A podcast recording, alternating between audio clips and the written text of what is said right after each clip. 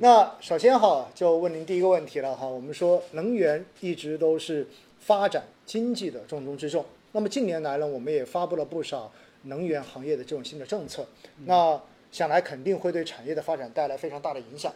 对，其实，在去年我们看到，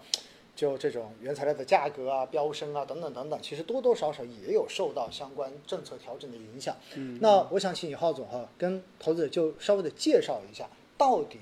我们现在有哪些改变，到底有哪些政策，然后对这个行业形成了影响，好吧？嗯，好，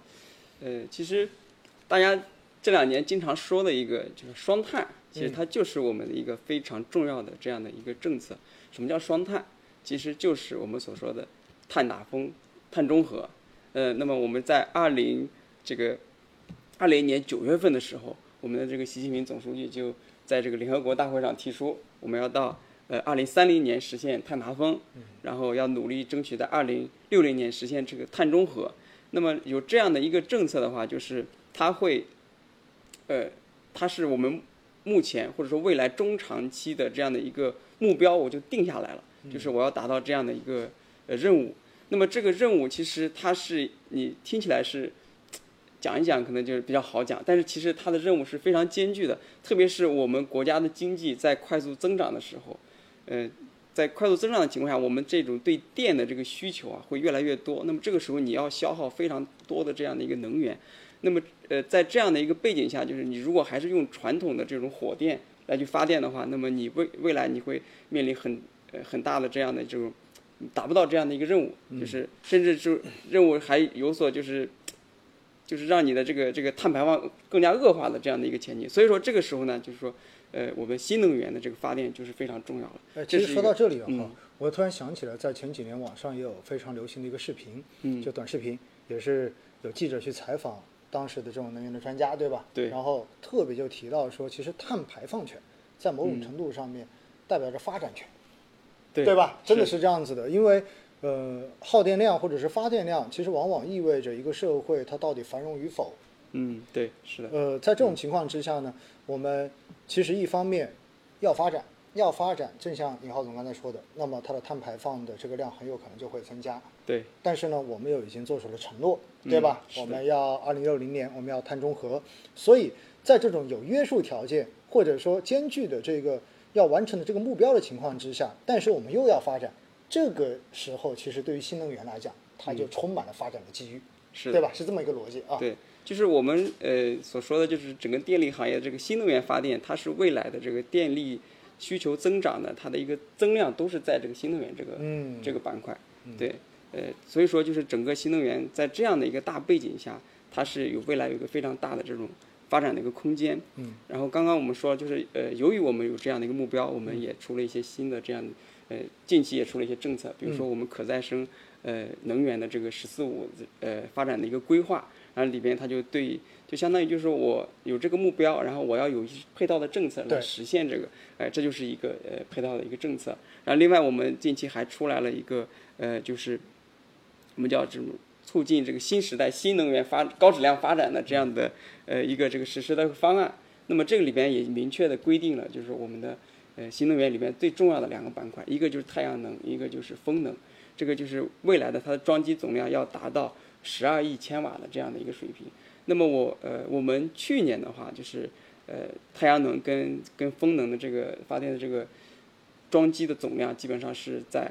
呃加起来是在在这个六六亿左右，二零三零年要达到十二十二亿，所以说还有一个翻倍的，就从这个嗯具体的这个数值上还有一个翻倍的这样的一个空间。嗯，呃，这这就是它就比较细节了，但是大的政策的这个背景，就是说会带来一个大的这种发展的空间。嗯，确实，我觉得尹浩总刚才特别提到的这些相关的政策，对吧？跟规划，嗯，落地，应该也是过去这段时间新能源板块持续走强一个很重要的原因。对当然，一方面是因为今年以来整个新能源板块确实回调也蛮多的，对吧？对是的本身它的估值已经有了大幅的这种下调，下调嗯那跌多了之后，它本来性价比就已经高了，嗯，再加上。相关的针对新能源的这种行业的政策出来之后，尤其是刚才尹浩总特别提到，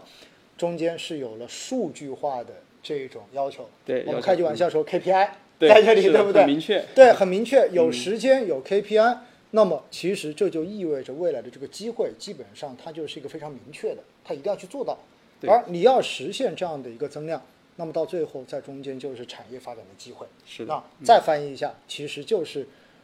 企业盈利的机会也在这里，对吧？对嗯所以呢，这就是一个大背景之下哈。那既然是在这种新能源的背景之下，就是呃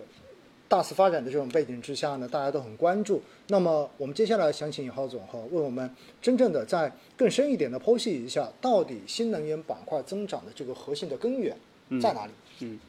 就这个就是说到就是它更深层的这样的一些理论的这样的一个呃依据，就是我们为什么要发展新能源？那么这个就是新发呃发展新能源，就是我们这个能源革命的一个非常重要的这样一个部分。那么为什么要进行这个呃能源革命？为什么要发展新能源？就是有几个问题，几个现实的问题。第一个就是我们从去年开始可以看到，就是全球的这样的一个极端的天气啊，这个气候啊，它都是呃非常的多，然后呃经济损失也是非常大。那么这个主要的原因就是我们的其实碳排放的这个问题，碳排放问题它不只是我们所想象的，就是说它是把这个就是温度提高了，嗯，它它其实它更多的带来就是整个气候的紊乱，气候的紊乱就会带来很多这种极端的天气，就会带来一个非常呃大的这样的一个经济的一个损失，就比如说有些地方会干旱，干旱特别厉害，有些地方就会暴雨、嗯洪涝灾害，对就是非非常厉害，它会有这样的呃这样的就是碳排放增加所带来这样的一个弊端，嗯呃这是一个方面，就是它会带来经济损失。就是你之前的发展，可能比如说你一场洪水，可能你这个县城，你之前发展经济很好，对一一场洪水过去，这个整个就损失就很严重。所以说我这个时候我就是我们要呃要去碳排放，要去减排，呃要减这个碳排放，然后要去呃用一些新能源的发电来替代我们的这样的就是碳排放比较多的这样的传统的这个能源，这是一个问题，就是我们这个碳减排对于这个呃气候的这个这个改变的一个非常重要的一个作用。第二个就是说，呃我们面临一个能源安全的问题，我们国家面临一个能源安全的问题，就是呃我们国家我们现在的对外部的这样的这个石化的这个能源的依依存度还是非常高的。比如说我们的这个石油，我们要百分之七十，要是要是进口，然后天然气要百分之四十。那么我们的呃煤炭呢，是我们自己倒倒是储量比较多，但是煤炭这个东西，它的碳排放是在几个几个能源里面是最多的。对对，所以说就是我为了碳减排，我要煤炭的这个消耗我要要减少，所以说这个时候呢，就是我怎么办呢？我我新能源是一个非常好的这个呃发展的呃这样的一个路径。那么呃我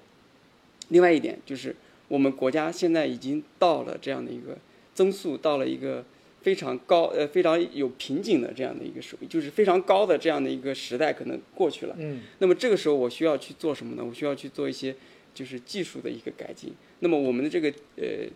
新能源的需求，就是低碳经济的这个需求，它会促使我们在技术端做一些呃技术更新啊，呃一些呃技术的迭代啊，就是才它能够使我们的整个经济实现一个高质量的发展，而不是像过去一样，我主要靠投资，然后靠房地产这样的呃这这样的一个一个一个底层的这样的这个动力去去推动这个经济的一个增长。那么未来的话，就是我们是有呃新能源能源革命所带来的一些呃技术进步，然后来推动整个经济的发展，就是会呈现出更高质量的这个发展的这种状态。嗯对，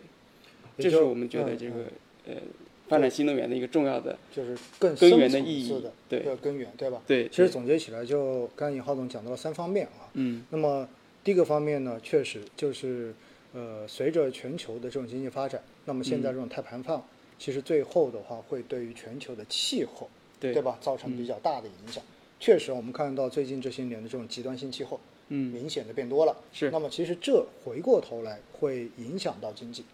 它是一个负向的这种相关性嗯的。所以为了改变这种现状呢，新能源需要发展，这第一对点。第二个的话呢，是站在我国本身的这个角度上面，安全的问题。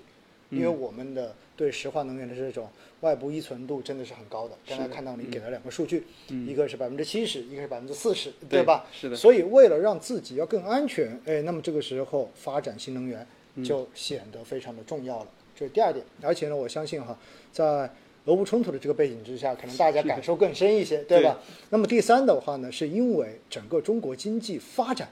已经到了个需要换挡、需要去提升它的技术含量的时候了。对那么在这种情况之下，其实新能源的这种技术发展本身对于整个国民经济中间的这种技术含量的这种调整，应该说也会起到非常重要的作用。你不能总是以老的那种方式去发展经济，对吧？嗯你对现在因为很多因素都变了，你这个时候可能需要提高的是你的生产率，那么技术就变得非常的重要。嗯，因此呢，这三点哈，可能是平时我们在讲新能源投资的时候，大家比较少去想到的，因为大家可能想到的只是很简单表面的东西。所以呢，今天我们就尹浩总哈跟大家把这三方面都聊了一下。